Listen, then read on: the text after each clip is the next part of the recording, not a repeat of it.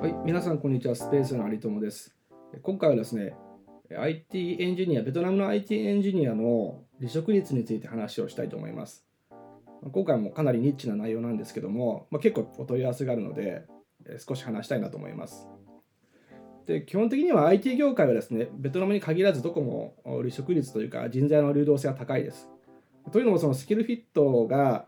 まあ、しっかり分かりやすいというのと、まあ、プロジェクトに対してコミットメントしてるとかいう働き方ができるので、まあ、限りなくいわゆるジョブ型雇用に近い、えー形態がですね、日本でも取りやすいと。まあ、要はフリーランサーも多いですし、まあ、人材がすごく流動性高いと言える業界だと思います。でなのなので、まず離職率が高いとか低いっていうことが必ずしも悪いことではないということを最初に理解していただきたいなと思います。で、今回ですね、えーまあ、あくまでざっくりなんですけど、ベトナムの場合の離職率、IT 業界でいうと、はっきりとした数字が出てるわけではないんですけども、まあ、当社に相談来るとか、クライアントが多いとか、まあ、その平均を見ると20%から30%ぐらいが、まあ、目安かなというか、平均値かなと思います。で、15%とか10%っていう会社は、かなりあ低いなっていう印象を受けますし、30%以上は高いっていう印象ですね。で、当然ですね、それ以上高いのもあります。50%とか100%っていう、1年で全員が辞める、一回一周すると、入れ替わるというのは別にあの珍しい話じゃないというのは言えると思います。で、えーまあ、あとはですね、その、なんだろう、あくまでこの離職率というのは、その自社がのマネジメント戦略をもとに、えどこにせどのぐらいが理想かっていうのを設定する必要があるので、まあ、どんどんどんどん流動性高くしようというのもありだと思いますし、えーまあ、ある程度固定で働いてもらいたいっていうのもありだと思います。ただ、えー、と今回話す高い低いっていうのは、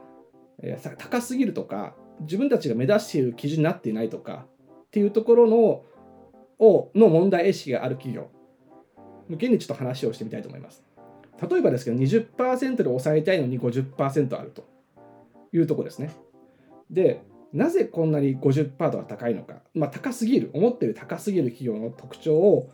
話をするとまずですねそのフェーズの問題もあります。要は進出から数年っていうのは日本でいうスタートアップと同じ状況なので、まあ、日本でいうというか一般的に組織が固まってないんですね。なのでどうしても離職率は高くなります。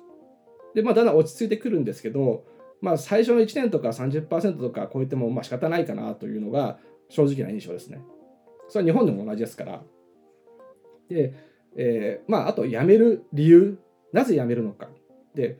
えー報告する、辞めますよって言って、なぜ辞めるんですかって言って、えーいう理由としては、一つ目が一番多いのは家族の問題、ファミリーマターっていうふうに辞めますね。で、あとはお金の問題。まあ、はっきりとは言わないんですけど、言う場合もありますけど、お金と、あとは成長環境。要は、次のステージに行きたいとか、違う働き方、例えばラボ型にでやりたいとか、っていうのふうに、こう、ステージ、次に行きたいから辞めますというふうに言います。大体この3つなんですけども、で、これだけではですね、あの、そんな30%とか50%とか、もっとっていうのはあんまなくて、実は、あの、ベトナムの人も日本もそうなんですけど、あんまりはっきり言わないですね。まあ、あくまで表面上の理由で、で、これプラスもう一個入ると、その50%いっちゃうよとか、30%超えるっていうのが、要は会社の雰囲気ですね。働きたくない、ここで。っていうのがもう、これがあると30%超えてくるっていうのが言えると思います。で、会社の雰囲気っていうのが、何を言ってるかというと、まあ、人間関係のことなんですけど、基本的には。でじゃあ人間関係って何かというとこれはベトナムも日本も関係なくこれ上司なんですね。で職場の幸福度は70%ぐらい上司で決まるって言われてるんですけども皆さんも自分の経験の中で人間が人間関係嫌だなと今嫌だなって思った時に、まあ、部下とか同僚もあるんですけど決定的に辞めたいとか鬱になるとかボロボロになるっていうのは多分上司なんですね。めちゃくちゃストレス溜まるっていうのは。で、それはもうどこも一緒で。で、特にベトナムの場合は、えー外資の場合は日系の日本人の PM がいるえー、IT の会社が離職率が一番高いです。でなぜかというとまずその日系の日本人の方が自分は文化適用できてると思ってるんだけどこのベトナム人がっていう態度が出ちゃってるんですね。でもう一個がそもそもマネジメント意識が低いんです。これはもう業界で特徴なんですけど日本も同じですね。プレイヤー気質で上がってくるので IT とかスキルが高ければどうしても職場に優遇されますよね。そのままの勢いでマネージャーになっちゃう人が多いんですね。でいわゆる35回、35歳限界説というんですけど、あれってスキルじゃなくて、要はそこからマネジメントの層に行かな行かなきゃいけないのに、その準備ができてないから、扱いづらくなっちゃうんです。35歳超えたり40歳になると、ずっとプレイヤーのままにいっちゃうんですね。かつ、かつですね、そこに文化適用がいまいちできてないとか、自分はできてると思ってるんだけど、できてなくて、それが伝わっちゃってて、そのダブルパンチで離職率がすごく高い。そのマネージャーの人に働きたくない。で、だけどマネージャーに対してのはお金の問題とか、あとは成長環境とかっていうふうに辞めるんですけど、本当はその人が嫌いなんですね。その職場の雰囲気を作ってるそのマネージャーがいるから辞めたいって言って辞めるのが、それが本音です。アンケートとか話を聞けば分かるんですけど、え、言った理由はお金とか家族とかどの子に言うんですけど本当はその会社の、えー、と上司の日本人のマネージャーが嫌い。これが本音です。なのでこれになっちゃうと50%いっちゃうよっていうところですね。なのでまあ対策というか 基本的にその方が悪いかどうかではなくてそもそも合ってないポジションにいることが多くて、まあ、プレイヤーのままでいたいんだったらプレイヤーのままのとこに行った方がいいですねアドバイザーとかなんかあの CTO とかでもいいんですけども要はマネジメントの仕事はちょっと向かないから辞めさせてほしいっていうとか、あとは経営者変えるとかですね。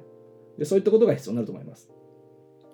じゃあまとめるとですね、まあ、まとめるというかま対策、最後対策を言うと、そういった俗人的な要素が、まあ、もそもそも給与が悪いとか待遇が良くないっていう組織的に変えなきゃいけない要素は、これは経営者変えなきゃいけないですよね。平均値よりすごく低いとか。